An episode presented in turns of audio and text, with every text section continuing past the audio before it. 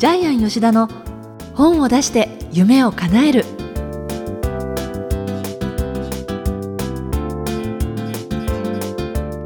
こんにちは小林まどかです。ジャイアン吉田の本を出して夢を叶える。ジャイアン今回もよろしくお願いいたします、はい、よろしくお願いします。あのジャイアンハワイに行って来られたんですね。はいあのハワイに行くとですね皆さん、遊びだと思うんで言わないようにしてたんですけども 仕事で行ってきました、はい、あまり日に焼けてないですめっちゃ焼けましたあ焼けた。んですか？車運転しただけでこんな焼けたんで。本当に腕今見せてい。ただきましたけど、はいはい、本当焼けてる、ね、どのぐらいですか？えっと6日間なんですけども仕事です。本当に仕事なんですけども、はい、今あの沖縄リゾートの本を作ってるので、まあ、その下見に行かなくちゃいけないってことと、はい、あと四国で長者番付1位になった方がですね、ハワイに250回行ってましてハワイであの日本の高級家具店も、えー、経営されてる方なんでで、まあ、その視察がてらちょっと行ってきたんですけどもちょっとショックだったのは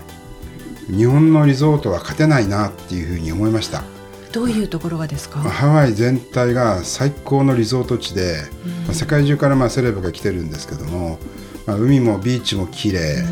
ワイキキめっちゃ綺麗ですよね、はい、あとホテルも超一流ホテル。やっぱり1泊3万5万しますけどもそれなりのサービス受けられますので全然高くはないと思いますしただ料理がまずいですよね。あそうですか、ね、ずっとステーキとシーフード食べて1回目は美味しい美味しいって言ったけど 3回続くともういいやみたいな感じで。だから日本が勝てるのは食ですよね。うんね、やっぱり和食ってまた幅広いですしね。えー、まあハワイって多分世界で一番ぐらいなあれじゃないですかリゾートじゃないですかね。私カン君も行ってきたんですけど、はい、カン君は本当閑散としてたんですけどハワイはもう大活況ですね。実は10年前もあの本がベストセラーになって社員6人ぐらいでスタッフ連れて行ってきたことがあるんですけど、えー、社員旅行ですね、はい、その時には車はまだ結構高速とか空いてたんですけど今回はもう怖いぐらい。高速走ってぶつかるヒヤヒヤしたの何度もあったんですけどものすごい車増えてましたね。そうですか、えー、あのそのリゾート開発に関する本っていうのは、はい、それはどういう、えっと、例えば沖縄で作ってる本は沖縄は皆さん観光地だと思ってるんですけども実は観光地ではなくてアジア最大のリゾート地だったでこの本はあのもうすぐ出ますのでまた出たらこのお話をしますけども、えー、日本で初めて沖縄を観光地としてではなくリゾートして捉えた本なので、えー、多分沖縄の人はものすごく応援してくれると思いますし日本中の人たちが沖縄頑張れって言ってエールを送る本にしたいなと思っています。えー予定としてはいつぐらいに今年中に2016年中になんとか出版したいんですけども、はい、あじゃあねまたぜひその時お話ね、ねはい、伺えればと思います。はいえー、ということでジャイアン吉田の本を出して夢を叶える。今回も最後までお楽しみください。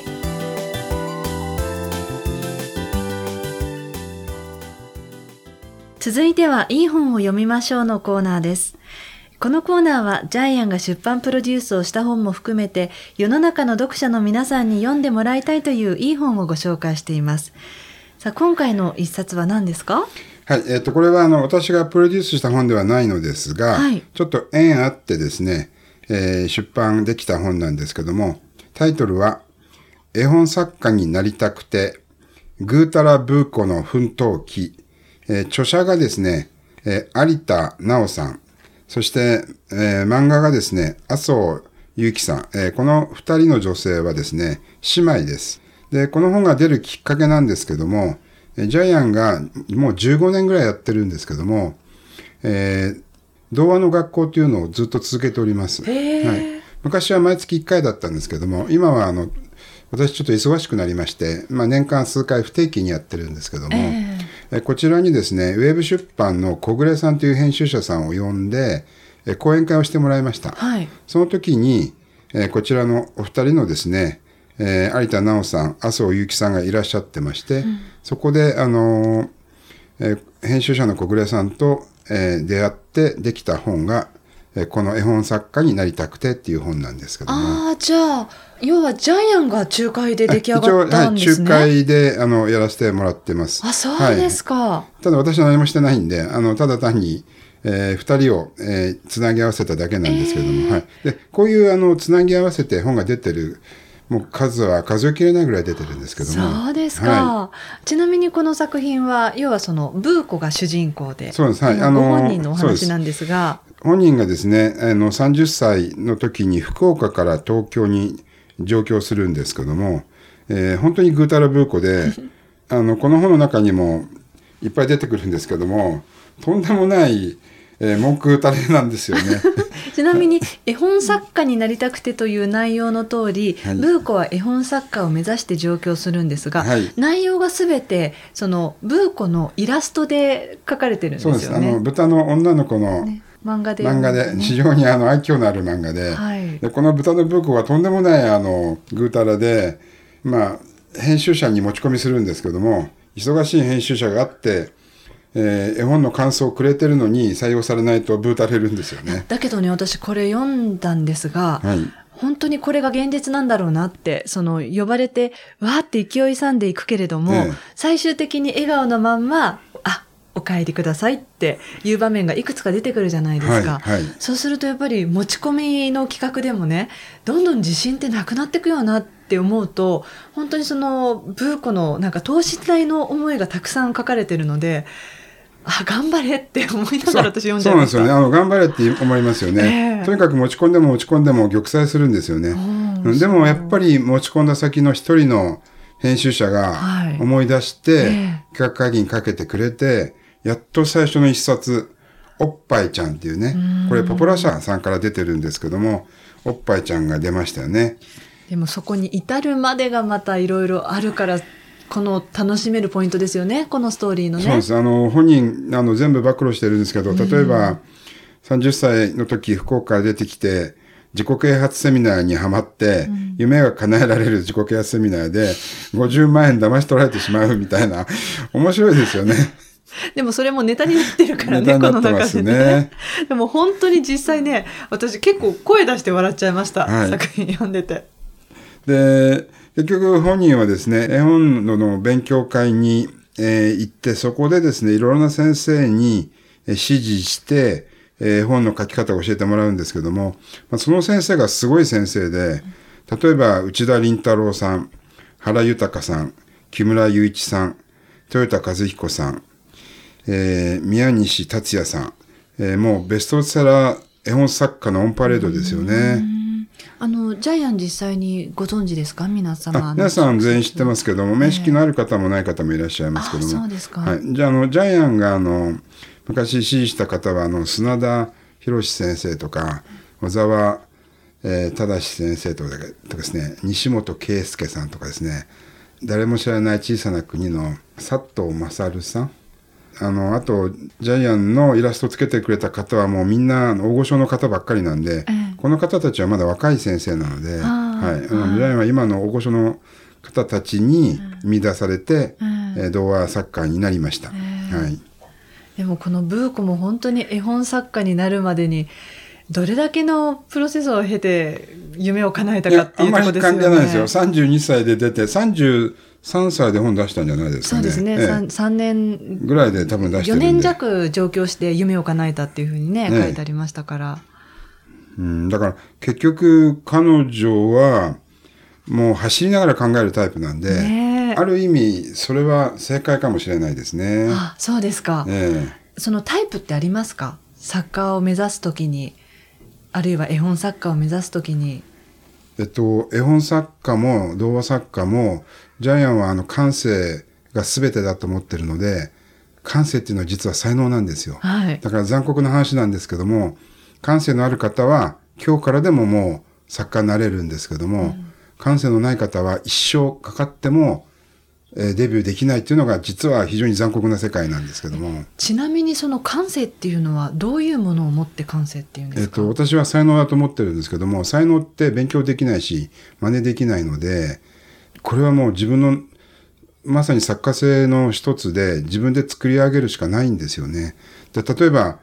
絵をですね見ていただきたいんですけども絵って見た瞬間にいいか悪いか好きか嫌いかしかないですよね読者にとって、はい、でこれはもう感性なんで、えー、才能の世界なんで、えー、どうこうしようがないんですよ。でもそのこの一つの絵をいいも悪いもそれぞれ撮る人はいるけれどもでも正解はないですよね。正解はないんです。えー、っとただ大成するかどうか大成功するかどうかっていうのはやっぱり才能だだと思うんですよね。それぞれの置き場所があるので近づけることはできるんですけども、え必ず大成功するかどうかっていうのはわからない、あの難しい。見つけられない、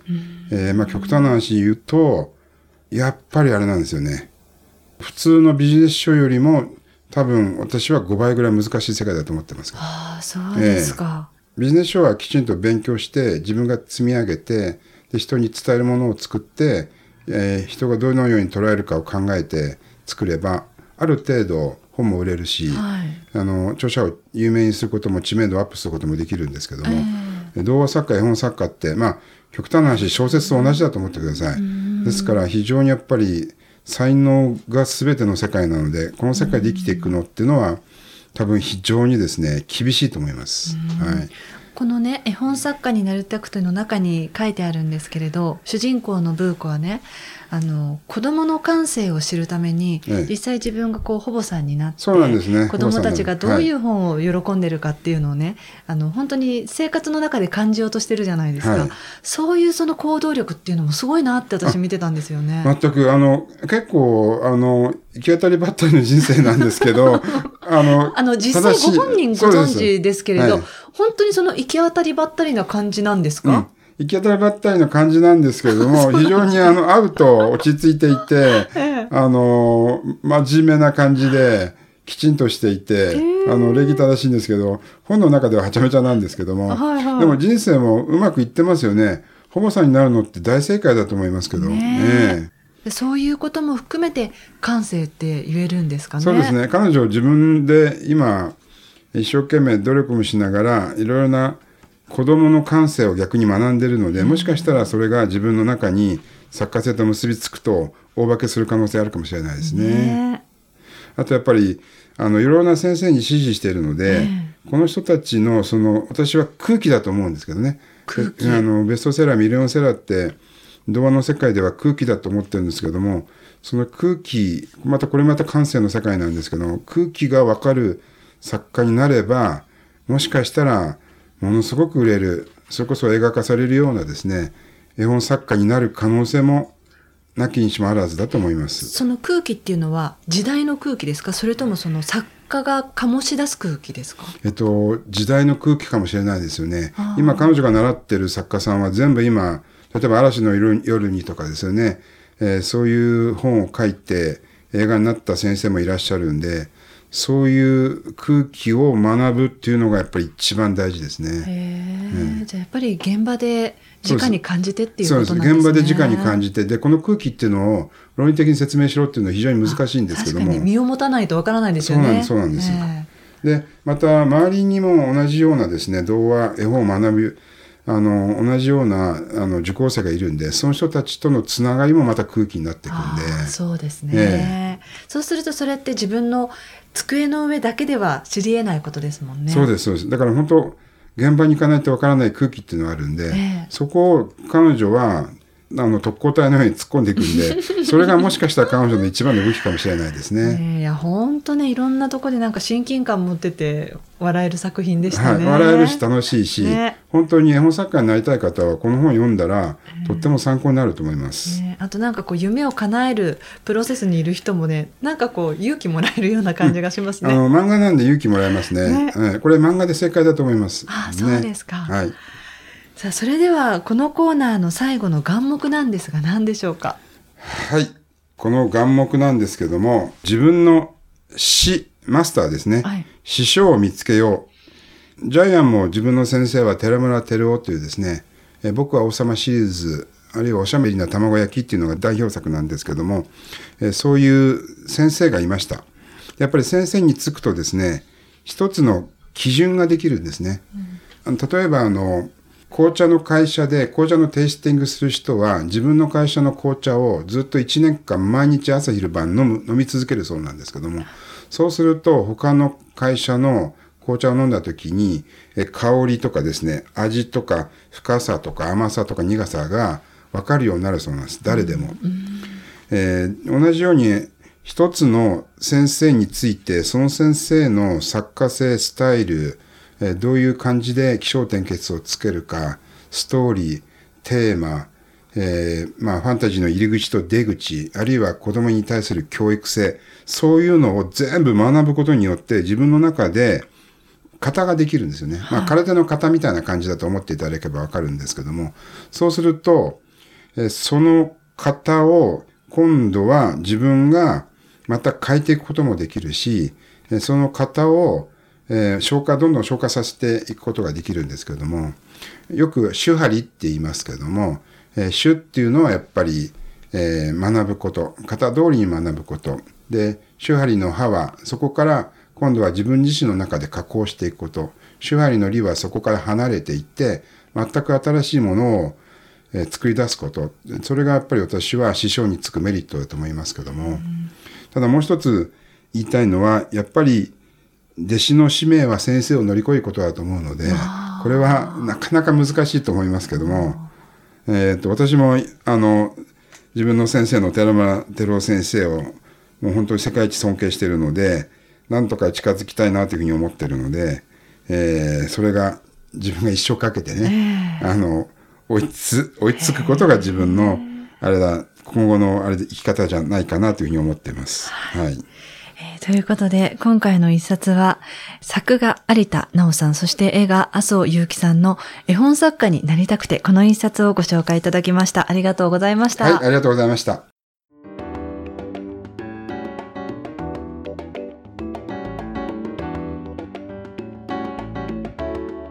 続いては本を出したい人の教科書のコーナーです。このコーナーは本を出すプロセスで出てくる問題を毎回1テーマに絞ってジャイアンに伝えていただきます。さて今回のテーマは何でしょうか？はい、えーと、今回のテーマは1万時間の法則です。私たちはですね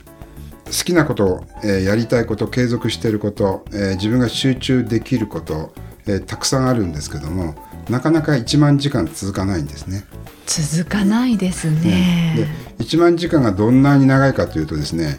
うん、1日3時間やって365日で1000時間ですよね。はい、ということは10年間続けてやっとそれがものになるってことです。10年。10年です。毎日3時間毎日3時間。なかなかねできないですね。であの今回はずっとですねテーマを見つけるっていうですねあの枠を、えー、皆さんにリスナーの皆さんにお伝えしてるんですけども。この何週間にわたってですね、ね、はい、はい、ですからこの1万時間の法則もテーマを見つけるための一つのメソッドなんですけども、うん、皆さんが今やってる好きなことを本当に1万時間続けられたら多分その世界では大成すると思います。まどこさんもプロのアナウンサーになるためにどのくらい時間かけました？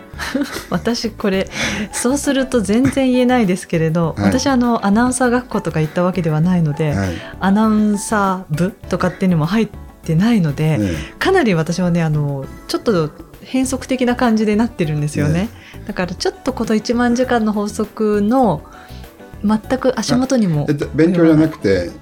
実際にどのくらいの時間を費やしてます？あそのアナウンサーになってからですか、はい、あもう十何年だろう？十五六年？じゃあ1万時間いってますよね。まあまあそうですね。と、ね、えー、いうことは1万時間経ってたら誰にも教えられるってことですよね。誰にも伝えられるってことですよね、はい、ということはそれで多分一生食べていけるし、えー、それで人に感動を与えることもできるし、えー、でもジャイアンね例えばその時間だけかけたらばいいっていうことでもないような気がするんですけどどうですか、はい、時間だけかければいいってわけじゃないんですけどもただ時間の中に質が隠されているんですよね、えー、まずは量なんですけどもあのまあごく一部の天才を別にして、えー、私たちってやっぱり時間をかけて積み上げていく作業が必要なんですけども、はい、天才はもうあのジャンプしていく、ね、ジャンプしていくんで、うん、あとひらめきとかあの才能とかがあるのでジャンプしていくんですけども、私たちはやっぱり一個一個階段を上るように積み上げていかなくちゃいけないのでそれが1万時間の法則なんですけども、でやっぱり好きなことをずっと続けているとですねそれが本当に叶うんですけどもで多分1万時間続けたら自分は絶対的に自信を持てるしでその自信が必ずいい方向に向かっていくし、はい、人も1万時間続けている人は愛してくれるんですね。何でもそうだと思います。1万時間やっていたらあの多分折り紙1万時間やってますって人は絶対に人に語れることあると思いますし、まあ、そうでしょうね、えー、本当にそこまで極めたらってことですよね。極めたらですよね。で何でもいいんです極めるものは。ですからあの今私たちって現代人は逆にいろいろやりたいことがあるし周りからも雑念が入るしあるいは人間関係で、えー、いろいろなドリームキラーみたいな人たちも出てくるので、えー、スキルを積み重ねる時間がどんどんなくなってるんですよね。あそう感じますか、えーだから結局1万時間って自分と向き合ってる時間だと私は思ってるので、はい、向き合わなければそのスキルは磨けないと思ってるので、うん、やっぱり積み重ねること。で積み重ねるのは時間でいいと思います。で時間は好きなことでいいと思います。好きなことでないと積み重ねられないんで。途中で嫌になっちゃいますもんね。途中で嫌になっちゃうんで。しかも好きなことでもいろんなハードなことってその途中に起きてくるから、ね、それでも乗り越えていけるかっていうところはやっぱり好きかどうかに、そうなんですよ。結局は好きの上にあるのがワクワクなんで、えーワクワクしてることだったら乗り越えられるし続けられるしはい、1万時間積み上がるってことなので、はい、ぜひ皆さん1万時間積み上げていただければ絶対に誰でも夢が叶うと思います。ということでテーマは1万時間の法則ということでした。皆さんの中でもちょっとねいろいろと掘り下げて感じていただければなと思います。はい。